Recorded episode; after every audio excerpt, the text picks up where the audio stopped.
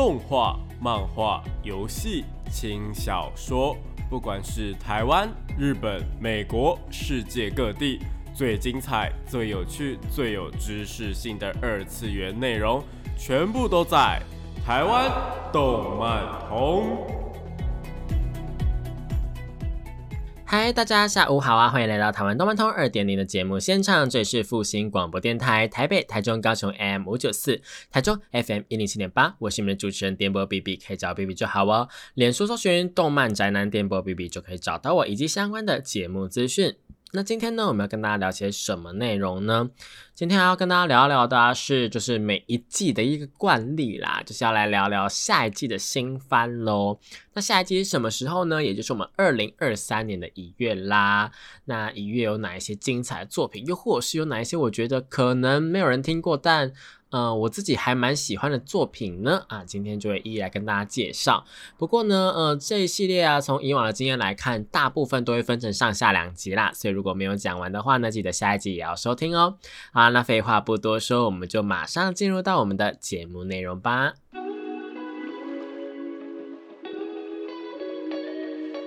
少年少女、热血感动、悬疑推理、恐怖血腥、寓教于乐、恋爱放闪、BLGL，各式各样的动漫作品推荐，全部都在动漫推推。欢迎来到动漫推推这个单元呢，跟大家推荐一些国内外优良的动漫作品，也有可能是游戏或是轻小说，又或者是一些嗯其他跟动漫相关的事情呢，都是会在这个单元跟大家推荐的。哦那今天呢，要跟大家推荐的就是呢，我们下一季的新番啦。那下一季的新番呢，其实目前的情报上来说，总共五十几部了。那五十几部当中呢，有没有哪几部是我自己特别喜欢，又或者是哪一些我觉得，呃，大家可以是去期待的呢？嗯，我们先从续作我比较有兴趣的部分讲起好了。续作部分呢，包括像是了文豪野犬呐，以及在地下城寻求邂逅是否搞错了什么，都要推出第四季了。不过这两部作品呢，我自己个人觉得说，就是有看的人就去看，那没有看的人，他们可能目前的话，以这个技术来讲的话，是比较难以去入坑的啦。不过说实在话，一月新番呢，也是在一月的时候才播出，所以现在才十一月。那大家如果有心的话，在十二月的话，其实是可以把前三季给大家看完的。那《问号野犬》跟《在地下城寻求邂逅》啊，其实在我们就是呃播出的这快两年之间呢，也介绍了蛮多次的，所以这边就不再多做赘述。那也就是说呢，呃，这两部比较偏向于科幻呃奇幻类的型的作品呢，呃，喜欢的人可以去看一下啦，好不好？那主要要推荐的话呢是。呃，我自己个人觉得说评价满两集的一部续作的作品，就是我们《东京复仇者》啦。那《东京复仇者》它第一季啊，其实是留下了一个蛮大的悬念的。那这个悬念呢是什么呢？嗯，这边就要先跟那些没有看第一季的人说一声抱歉啦。这边就是呃已经要播第二季了，当然这剧透的部分是一定会有的。那我们动画第一季的结尾啊，其实是接在这个嗯血腥万圣节篇之后。然后呢，我们的主角呢，我们的武道呢，就是回到了现代。那回到现代之后呢，发现说，哎，他变成了一个，呃，算是东万里面的一个高层啦。那在高层当中呢，他们开会的时候，然后竟然被指说，哎，他们是叛徒。然后就后后继呢，就跟千冬一起被就是呃 biu biu 这样子。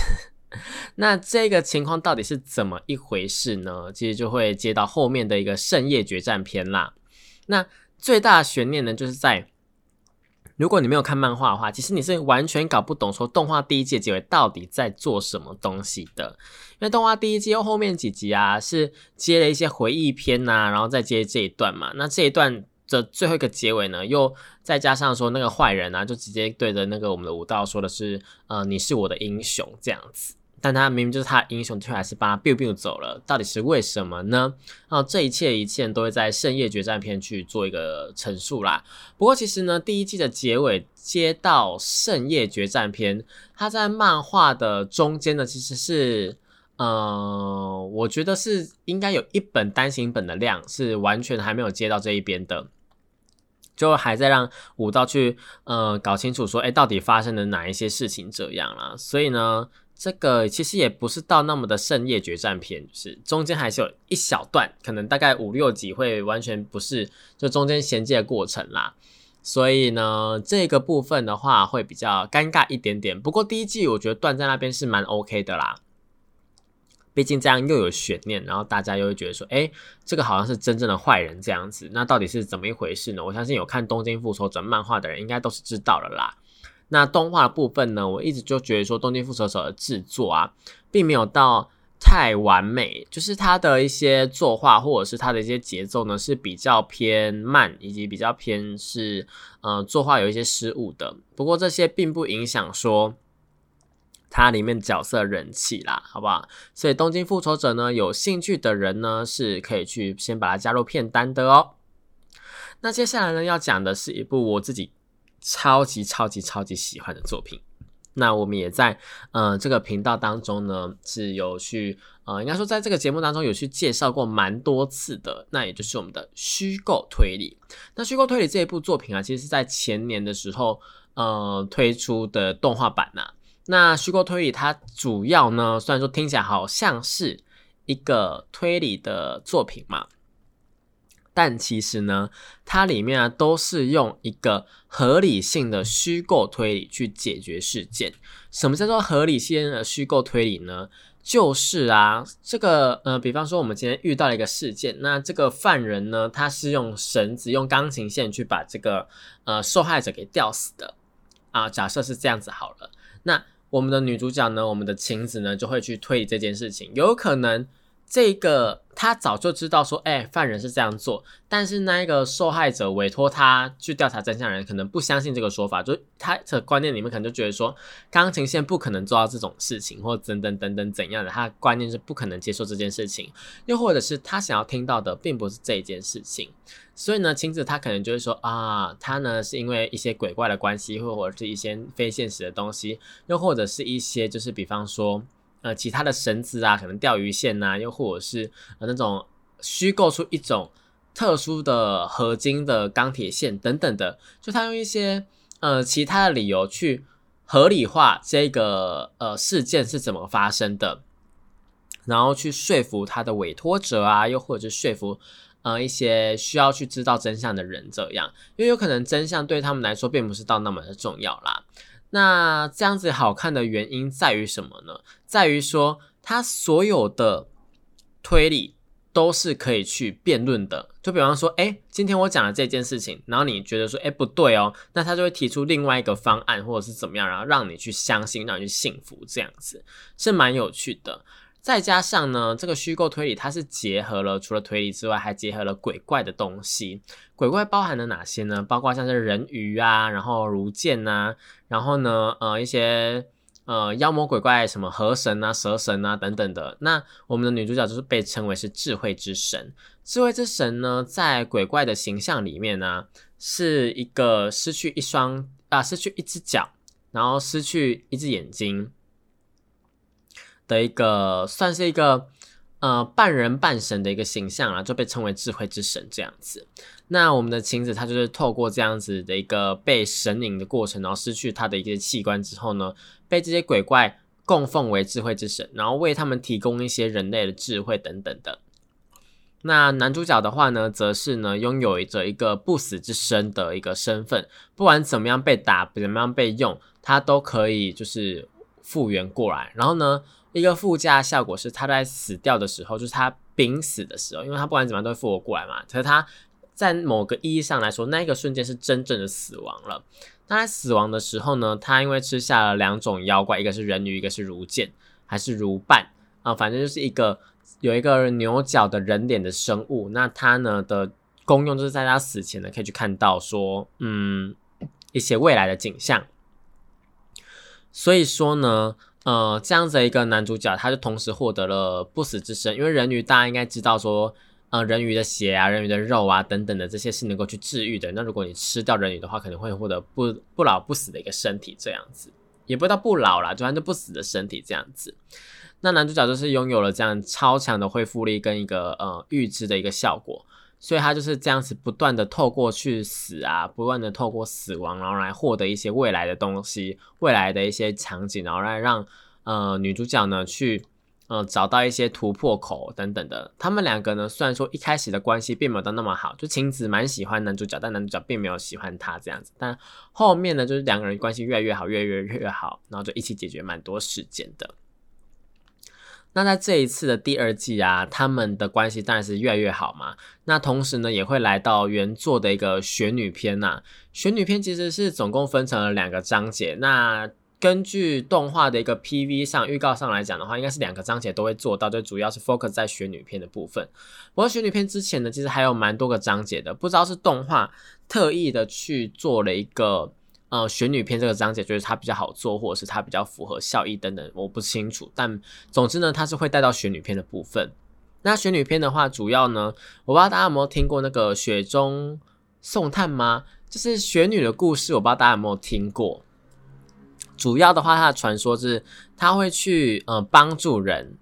算是帮助人，就他会呃帮助那一些呃在雪中受困的男子，然后呢。跟他们，因为雪女长得很漂亮嘛，然后就会跟他们可能就是呃一起生活啊，然后变成他们的妻子等等。但是如果等男人发现说，哎，她是雪女的时候，雪女就会把她吃掉，有一个这样的概念存在。那雪女篇的话呢，其实呢并没有到那么的残忍啊，只是说那个呃，就是差不多是同样的发展，然后雪女去救了一个山难的人，然后救了一个山难人之后呢，跟他过着幸福快乐的日子。但是某一天，就警察突然来敲门，然后跟他说，哎。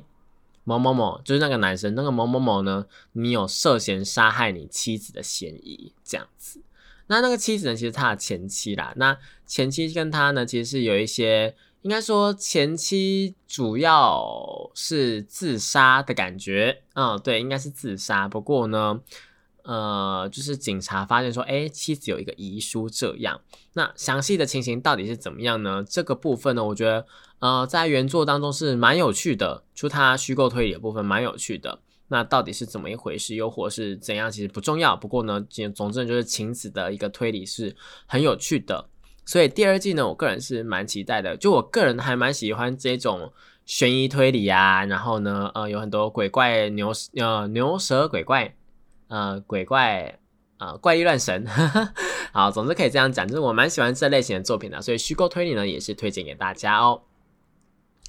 那接下来要推荐的作品啊，其实是一部我觉得还蛮还蛮好玩的一个开外挂的，算是龙傲天的作品啦，好不好？就是我们的魔王学院的不是忍者，他呢即将呢就是也要在一月时候播出他的第二季啦。那在上一季当中，其实我们可以看到说，哎，魔王他就是转身过到呃现，算是转身到现代之后，那现代就是呃他发现说，就是整个世界的历史啊是有所变动的，就是哎魔王的名字好像怪怪的，那大家怎么都没有去推崇一个魔王这样子，就是魔他们推崇的部分怎么好像奇奇怪怪的？那魔王学院跟勇者学院他们之间其实是有一个打架的关系的啦。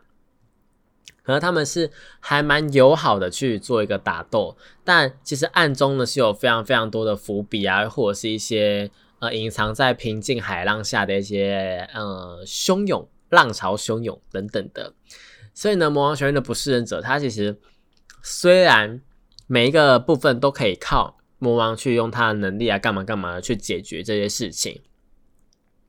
但总归来讲的话呢，是一部。我觉得设定上或者是剧情上面的铺陈都还蛮 OK 的，至少在动画的编排上面是蛮 OK 的。小说我没有去涉略，但动画的铺排是蛮 OK 的。然后在第二季的部分呢，将会来到说，哎，有看过原作人都大力赞赏的大精灵篇。那大精灵篇到底会讲什么的？我其实也是不太清楚。不过呢，呃，就以网络上面的评价来说，我觉得呢是非常非常非常的高的。然后再加上它的动画第一季的制作是还不错的。所以说，我自己个人还蛮喜欢。如果你喜欢看这种碾压式的作品的话，《魔王学院的不是忍者》的第二季是还蛮推荐的哦。那接着啊，其实有一部作品啊，它也是续篇。那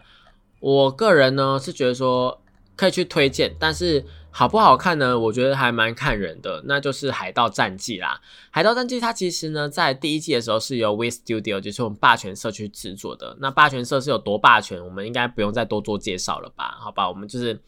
我相信，嗯，有在听节目的人应该都蛮清楚，说霸权社跟呃 MAPA 这两个公司他们到底有多么厉害啦。那海盗战记的第一季呢，是由霸权社会 Studio 去制作的。那第二季的话，只是改为是 MAPA 去制作的。那这部作品主要在讲些什么东西呢？它其实啊，是以十一世纪的呃 Viking，就是我们维京人为故事，然后去做一个呃延伸的一个硬派的作品啦。那主要就是某一个大帝要登基的时候的那个作。那个时候，就反正是大海贼时代，大家应该知道这是大海贼时代是什么东西吧？当然不是说航海王，但就是大海贼时代的一个部分。那本身上来讲，这部作品有一点点像是黄金神威的感觉，就是它会结合蛮多历史的部分。那结合历史啊，包括它的取材啊，又或者是它的一些时代背景跟它的历史的一个观点，跟它历史事件的一个观点呢，它其实多多少少都是有去。做一个结合的，然后呢，它的描写是非常非常深的，再加上说，其实原作它并没有到，呃，它它的画面并没有到那么精彩嘛。可是，在第一季的时候，We Studio 它其实是有把很多的细节在画面上去做呈现的，再加上说，每一位角色在动画当中，其实它是有去加深，就是有去多给他们几个画面呐，或者几句话，或是几个剧情，就，就比较好待遇是几个剧情这样。然后去加深这些角色的一些深度，我自己个人在看的时候还蛮喜欢的啦。不过我会说是蛮看人的原因，是因为《海盗战记》的画风，呃，我觉得是比较偏，嗯，可能有一点点比较偏进阶巨人那种感觉。那进阶巨人的画风，就有些人就不太能够接受啦。那《海盗战记》又再更写实一点点，你知道写实的意思就代表说它不萌、不可爱、不动漫的感觉，就是。OK，它比较偏向于是美式的日式的感觉，就是比较呃写实硬派的感觉。所以呃，我相信大家如果有看到你现在去 Google《海盗战记》看到那个宣传图，应该就知道我我说的是什么样子。就它比较不偏向于说是现在主流的一个动画的画风或者漫画的画风这样子。所以说呢，《海盗战记》你能不能够入口，我是不知道。但是如果你愿意接受的话，它第一季真的是非常非常的精彩。所以它第二季呢？虽然说是改由 MAPA 去制作，但我觉得这两个制作公司啊，其实在某方面上来，呃，某方面上来说的话，他们的呃制作的实力呢，我觉得是旗鼓相当的。在某方面上来说，当然 We Studio 它一部分还是比 MAPA 厉害啦，我我自己个人是这样觉得。不过 MAPA 在近期它是。大家应该也像我们上一集还上上一集有聊到那个炼巨人的延上事件嘛？那炼巨人呢，其实是由 MAPA 去独立出资去制作的，他们有制作委员会这件事情。我们有谈过制作委员会这件事情，我们稍微再再复习一下。制作委员会呢，就是有点类似说是一个呃很大很大的一个不在动画。幕后的一个出资的一个集团呐，就可能就呃电视台啊，有出版社啊，有叭叭叭叭叭很多东西，那他们组合成了一个叫做嗯，那叫什么制作委员会？那制作委员会就是去出钱，然后去应聘一个。雇佣一个动画制作公司，然后让这些动画制作公司来帮忙制作动画，这样。但其实他背后出钱的是动呃制作委员会，所以收钱的人或是的利益比较大的人，其实是制作委员会。那动画制作公司它比较像是一个打工仔，它就是帮你把这个东西完成，这样它就可以一个一个 part 一个零件。那 MAPA 呢，它就是独立的去没有制作委员会去制作链卷这一件事情。所以在很多的尝试上面呢，以及很多的，所以链卷才会那么的。动画会那么的自由啦，你才会引起那么多的延上事件。那也因也因为这样子，所以我比较担心的是，他们会不会把大量的人力资源都投到了炼巨人身上，然后导致于说他们其他的作品比较没有办法去掌握等等的。但当然，《海盗战记》它是有幕后的一个制作团队的啦，就是那个呃制作委员会的，所以呢，其实是。有部分是在把关的啦，好不好？我们就还是也只能够期待，毕竟还没有播出嘛。所以《海盗战记》的第二季也是稍微去期待一下。就以第一季来说，我会给他九点五分。那第二季到底会怎么样呢？我们就接着瞧瞧看吧，好不好？好啦，那讲到这边呢，我们先暂时休息一下好了。我们来听一首好听的歌曲，然后我们再接着来讲一些，呃，是首度改编啊，又或者是呃再次改编，又或者是呢？一些就是我自己个人觉得，呃，还蛮有趣的作品，这样啦。好，我们就先休息一下吧。欢迎回到台湾动漫通二点零的节目现场，这里是复兴广播电台台北、台中、高雄 M 五九四，台中 FM 一零七点八，我是你们主持人电波比比，可以叫我电波比比就好哦。脸书搜寻电波比比动漫宅男就可以找到我以及相关的节目资讯。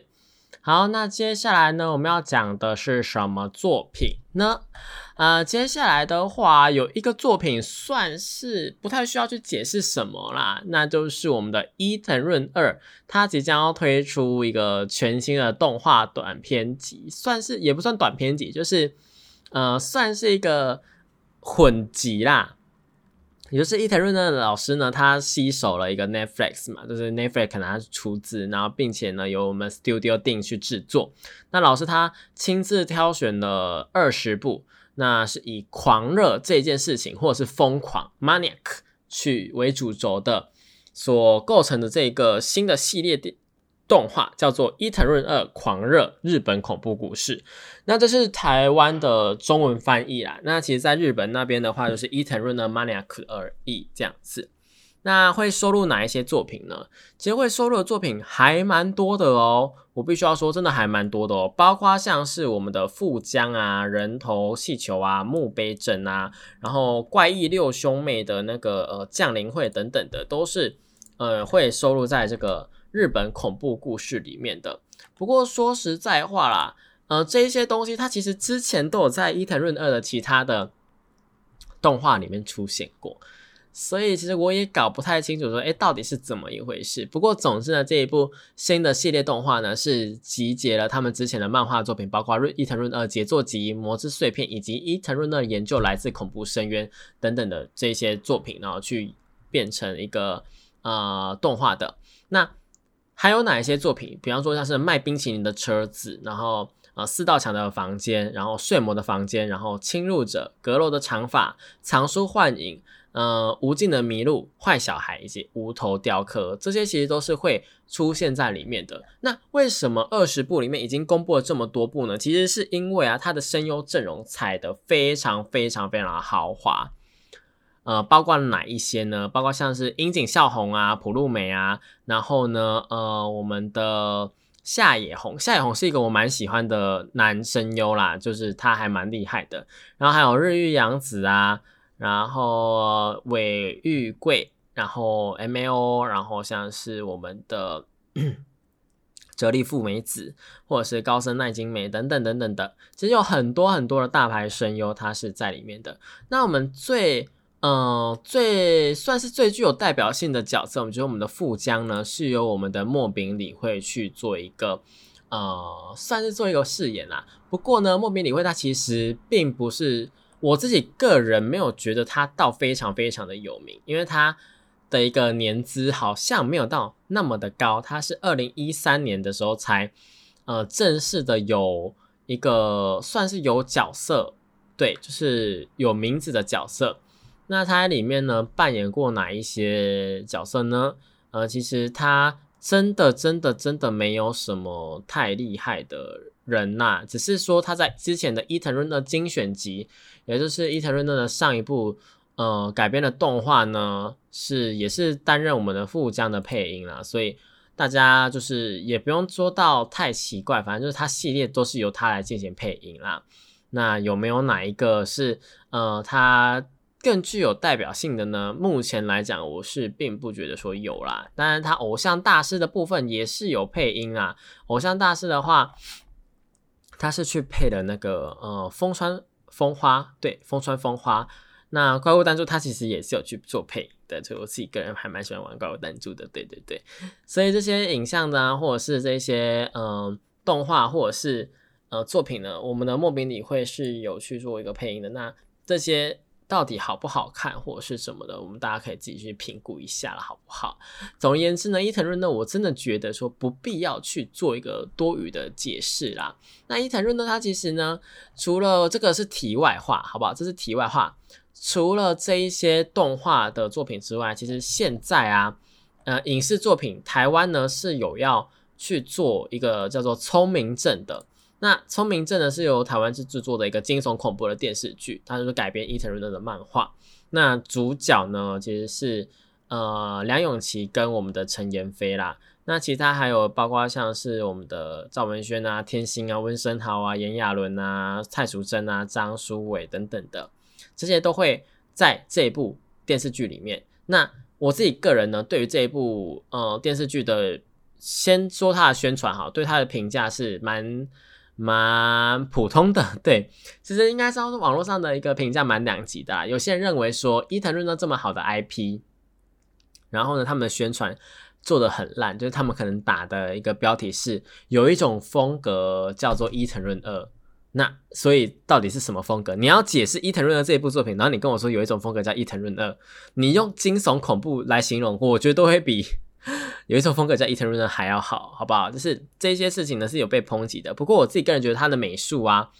是有稍微的去认真的去做啦，就是他做的。还蛮 OK 的，只是说在某一些专业人士来讲，他们可能会觉得说，哎，有一些东西没有没有那个感觉这样子。不过，嗯，还行还行。那这个这部影集啊，会改编哪一些东西呢？是包括了像是富江啊、双一啊，然后还有阔鱼少女跟人头气球，就是这几个在呃伊藤润二日狂热日本恐怖故事的东西，都会在这一部影集去做。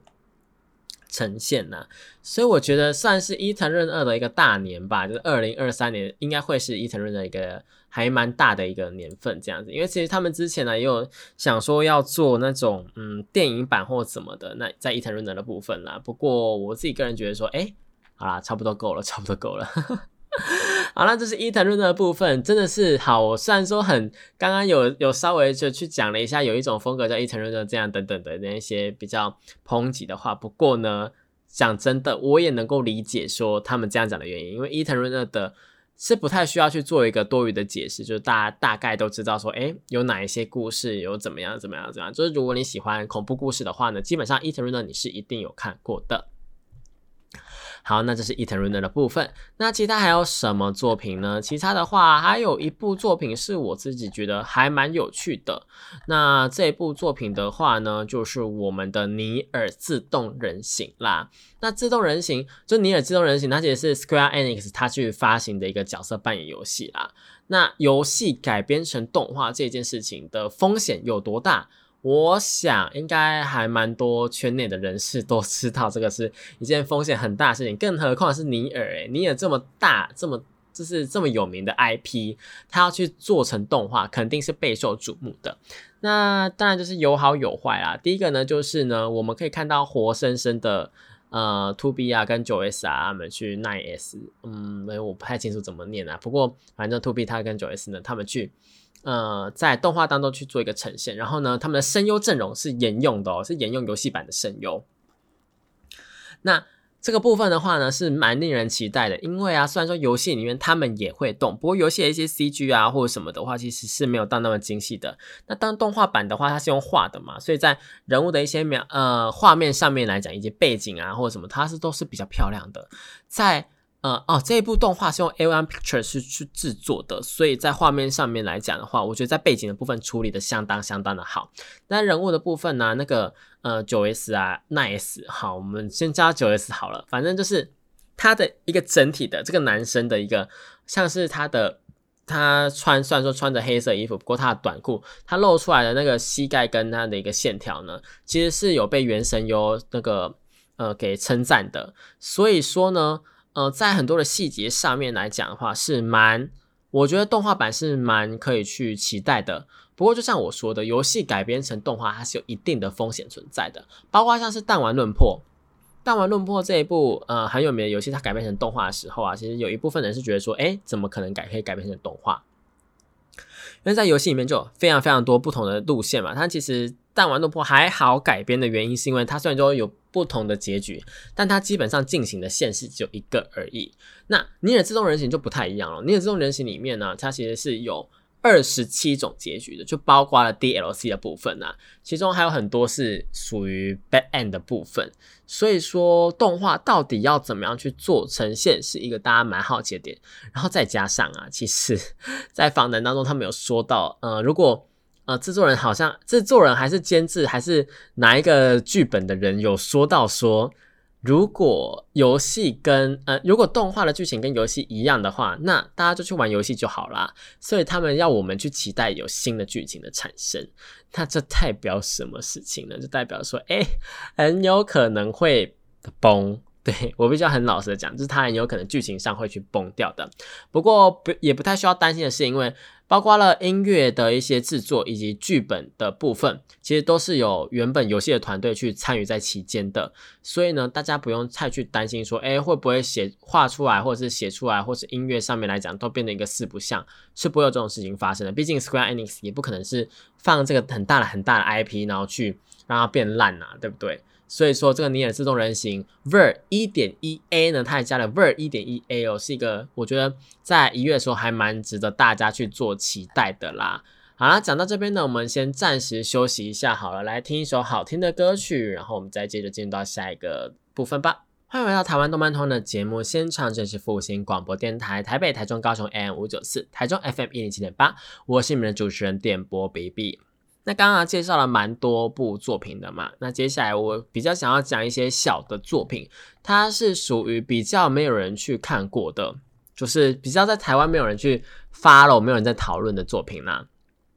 可是我觉得这个呃漫画还蛮好看的，它就是《沦落者之夜》。《沦落者之夜》它是漫画家星野真去创作的一个作品，然后它其实是有在呃日本的漫画界有拿过奖项的。它的故事我觉得很有趣，它是在讲说一个呃孤儿，那孤儿女主角叫做威斯提利亚，她遇见了一个恶魔叫做马尔巴斯。那他们遇见的过程其实是蛮有。蛮有设定感的，就是说恶魔这个东西啊，其实它是有点类似你要有阴阳眼才能看到的，或者是你有一定的信仰，你才能去看到恶魔这件事情。那我们的女主角她就是拥有着类似阴阳眼这种东西呢，就是可以去看到很多她呃平常人看不到的东西。这样，那她看到恶魔的时候，她其实很蛮惊讶的。那我们马尔巴斯他呢，其实是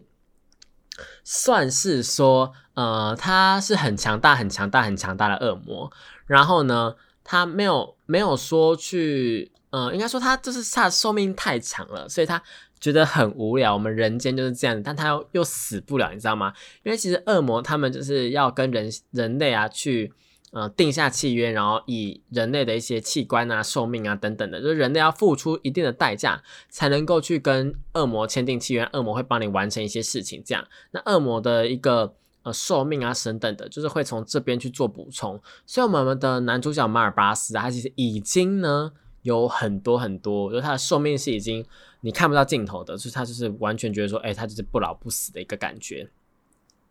那我们的女主角她在孤儿院的时候啊，其实是呃备受折磨的。她也不是在孤儿院，应该是说呢，她其实是被人贩子给。呃，抓走的那这人贩子呢，每天都让他去乞讨，干嘛干嘛的。然后呢，被乞讨的时候呢，呃，他其实这个目的啊，是想要让有那一些想要买他的人，就想要买那个威斯提利亚的人呢，去让他呃有机会去看一下，说，哎，我的商品怎么样？然后最后进行一个人口贩卖的部分。那威斯提利亚他其实蛮蛮难，呃，应该说他在乞讨过程或怎样怎样，他其实很容易被他的呃主人，我们只能这样讲，主人。就是殴打或者怎么样，就是被虐待。那马尔巴斯呢？他其实呃，虽然说一直每天晚上会来找威斯提利亚，跟他讲一些故事，因为他们两个就是有点类似说，哎，我很无聊，那我无聊的时候来找找你，然后聊聊天这样子的感觉。但马尔巴斯他都没有去救他，就是没有去，比方说帮他治疗啊，或者是呃阻止他被打等等，这些都没有，因为他们这个的设定是恶魔不能够无条件的去帮助人类。因为恶魔它本身的一个设定，以及它为什么会被制造出来，作品里面很奇妙的用了制造恶魔被制造出来，会不会被创造出来的原因，就是为了要跟人类去签订契约，然后获取他们的东西。所以说呢，任何有关于说无条件去帮助的东西，都会让恶魔他们去遭到反噬啊，等等的。所以，如果他去帮忙他的话，马尔巴斯他就会身体就会受损啊，干嘛干嘛的，他就会失去，慢慢就会直接死掉等等的。那他当然也不希望这件事情发生，所以他并没有去帮助他，一直到说，哎，我们的威斯提利亚他遇到了买家，然后这个买家其实并虽然说是贵族，但就是你知道很多那种中世纪的作品或者中世纪那种描写他们的，就会有那种变态伯爵啊、变态公爵等等，他们是以买这些奴隶，然后来呃玩乐他们为一个乐趣，然后就是到最后都会死得很凄惨这样。那他买走他人也是差不多是这个概念这样子。那我们的女主角当然就不愿意啊，所以她就想说，好了，那算了，既然这样的话，那我就跟马尔巴斯去签订契约吧，你就保护我，不要让我被带走，然后我用我的灵魂作为代价。没想到马尔巴斯他竟然一口回绝了他，因为他觉得说他的寿命已经够长了，他不需要再去获取你的灵魂啊等等的去做这些事情，所以呢，他就没有去拿他的灵魂这样。那结果他就被带走了，但马尔巴斯到最后还是看不下去，所以他就直接冲过来帮助他。那因为违反了这个恶魔的法则，所以他的左手就直接崩坏掉，然后呢就是呵就吐血啊，干嘛干嘛干嘛的。但最后因为威斯提利亚真的是看不下去，就是他来帮助他，但其实他们并没有帮助到什么。然后他就威斯提利亚就想说，哎。他还有一个东西可以去做交换，那就是他的眼睛，因为他眼睛是阴阳眼嘛。其实对恶魔来说，或对世界来说，它其实是一个呃，算是魔力的一个一种东西。就是我有我的眼睛有魔力，所以我才可以看到这些东西。这样，所以他就用眼睛为代价，然后呢，去跟呃我的马尔巴斯签下契约，然后让他来保护他。那马尔巴斯就接受了，毕竟那个情况下他只能接受啦，因为这样子他才不会继续崩坏嘛。就呢，我们的女主角就这样瞎了，然后呢，马尔巴斯就拿了他的魔力这样子。可是这其实是一个还蛮，嗯，我觉得算是俗套的开场啦。不过这个俗套开场有一个部分原因是因为这一部作品它其实好像已经完结，而且是满二零零几年的时候就开始连载的作品，所以我们不能够取代说它有一个什么样新型的发展等等。因为在那个那个时候呢，这种发展或这种开场呢，其实是非常非常普遍的啦。那后面就变得很有趣了，后面就变成说是，哎，两个一个恶魔，一个一个女主角嘛，那他们就是共同生活。那因为女主角看不到啊，就变成说恶魔要陪她生活的话，就变成说他要去服侍女主角，比方说呃打扫家里呀，帮她准备饭菜啊等等的这些。然后很有趣的事情是啊，恶魔他是并不能够去，呃，恶魔以人类的欲望为粮食嘛，就人类的愿望这样子，但是恶魔他竟然没有办法体验到人类的原本的。啊，应该说人类最大的三大欲望就包括了食欲啊，然后睡欲啊，跟性欲这三个，他是没有办法去体会的，这是一个蛮有趣的一个现象啦。不过他其实里面埋了蛮多伏笔，我觉得很有趣，是呃有关于说，嗯，女主角她其实是有一个哥哥的，那那哥哥啊，在一第一集的时候就有还是第二集的时候就有出现了，那他们是属于恶魔猎人的部分。那恶魔猎人他是要去解决这些恶魔的事情嘛？所以说呢，势必之后啊会有一场腥风血雨，就是女主角在被恶魔给跟一他跟他一起生活啊。那男我们的他的哥哥啊是要去杀恶魔的人，然后也想要救他妹妹，然后我们的恶魔又跟他签下契约，所以必须要保护他等等的。这些其实都会造成说一个蛮错综复杂，像八点档的东西啦。但整体来说，我觉得《沦落者之夜》是蛮好看的，就它的一些铺陈啊等等，或是它的魔法战斗片段啊，或者是一些伏笔都蛮有趣的。如果真的要去挑缺点的话，可能就是它的一个画风吧，画风可能没有到那么容易让人家接受，就是它呃恶魔偏丑。对他男主角偏丑，但他有个人类形态就蛮帅的，就大家肯定要稍微的去忍耐一下下了，好不好？那最后一部作品呢，是我今天算是大力推荐的，就是我在在写这一集的呃讲纲的时候呢。是才去接触这部作品，然后觉得哦，真的很好看。就每一季都会有那一种校园的放闪的那种，嗯，喜剧漫画。就比方说像高木同学啊，或者是邻座怪同学啊，哎，不是邻座怪，邻座怪同学不算，他是比较算是比较偏那种，嗯，真正的那种呃校园恋爱喜剧。但像是高木同学啊，或者是那种呃，比方说古剑同学啊，或者是什么什么同学那一些长镜同学等等的，其实啊都是以。一个女主角跟一位男主角呢，他们之间互动为主的嘛。那九宝同学不放过我这部作品呢，也是在讲这个部分哦。那九宝同学不放过我是在描述什么呢？是在讲说有一个人我们的男主角，他有点类似黑子的篮球里面的黑子，他是很不起眼，就是他不管做什么，几乎都没有人发现到他，就大家很认真、很认真、很努力的去看，才会看到他的存在，这样子就是很瞎啦，好不好？就你要看，哎，回头看好几次才会发现，哎。我们的白石君在这里，甚至是连那个相机的感应啊、人脸辨测等等的，都或是那种自动门啊，都很难去感应到那个呃，我们的男主角白石君就好像啊是灵异事件吗？但又其实又不是，但是就是偏偏是这样子一个就是不太会被人家发现的这种隐藏体质的人啊，却总是能够被女主角我们的呃九宝同学给找到。那九宝同学他就会跟呃我们的白石君呢去各种开玩笑啊，比方说呢什么。呃，跟他说，哎，让我们就下下礼拜出去玩呐，干嘛？然后下礼拜其实圣诞节等等，就特意去约他约会，又或者是呃，要他就说，哎，既然大家都不会发现你的话，那你要不要在课堂上面做一些奇怪的事情，看看会不会有人发现啊，等等的。然后呢，就会去做一些有点类似小恶魔的行为啊，那让男主角去做很多很多的事情。那男主角呢，因为他从小就是一个比较不起眼的人，他没有呃不太拥有朋友。所以他在这段过程当中呢，是呃体验到非常非常多开心的事情啊，我只能这样讲。虽然说我们的白石同学他在呃漫画当中的表现就是呃几乎都是一个表情而已，不过呢，九宝同学他就是会用各种表情啊，各种去温暖他，然后去捉弄他等等的。那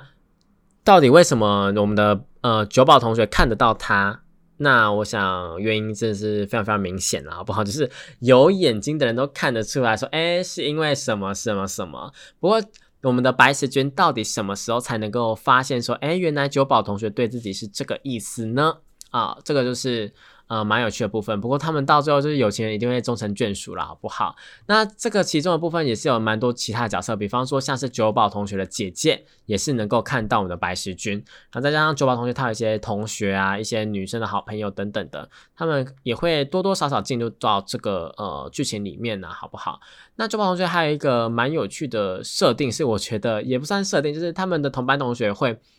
呃，会去觉得说，哎，白石同学是很难去看到的一个存在，所以他们可能会说，哎，今天有看到白石同学啊，然后我们就好，今天运气很好，有看到白石同学，我们来抽卡吧，等等的这种，就是比较现代的一些梗啊，等等，我觉得还蛮有趣的。整体而言呢，我觉得在漫画的一个观看的享受上面来讲的是，呃，我会给到九十分，就在这类型的作品里面。不过漫画啊，那个九宝同学的，应该说整个画风。没有到很稳定，比方说像是手的比例啊，又或者是脸的表情啊，或者是一些服装上面，就是你很明显的看得出来说，哎，作者的画工比较不好一点点，但他并不是说真的是那种呃很潦草或什么的，他每一个九宝同学的表情都画的很棒，但你会觉得说，哎，这个表情适合放在这里吗？等等等等的，就是可能老师的一个。画工还没有办法完美的表现到那个情绪啦，但我觉得整体的画面是好看的，所以说呢，这次改编成动画我还蛮高兴的。那制作公司呢是请来了那个星期一的丰满的制作公司，我们的拍卷。那声优的部分。真的很棒，他们请来的花泽香菜来饰演九宝老同学，所以我觉得绝对是部分的观众、部分的听众朋友们，你们这些客群会喜欢的一部动画了，好吧？叫九宝同学不放过我啊！这部作品就推荐给大家喽。好了，以上呢就是。本周的一个呃，二零二三的一月新番的介绍了。那下一集呢，会继续介绍我们的一月新番，因为还有很多部作品可以去做介绍哦。好，那今天的节目呢，就差不多到这边结束了。如果喜欢这个节目的话呢，记得要去脸书追踪我，或是 IG 追踪我哦。那我们今天的节目就到这边结束了。这是复兴广播电台的台湾动漫通二点零，我们下次见，拜拜。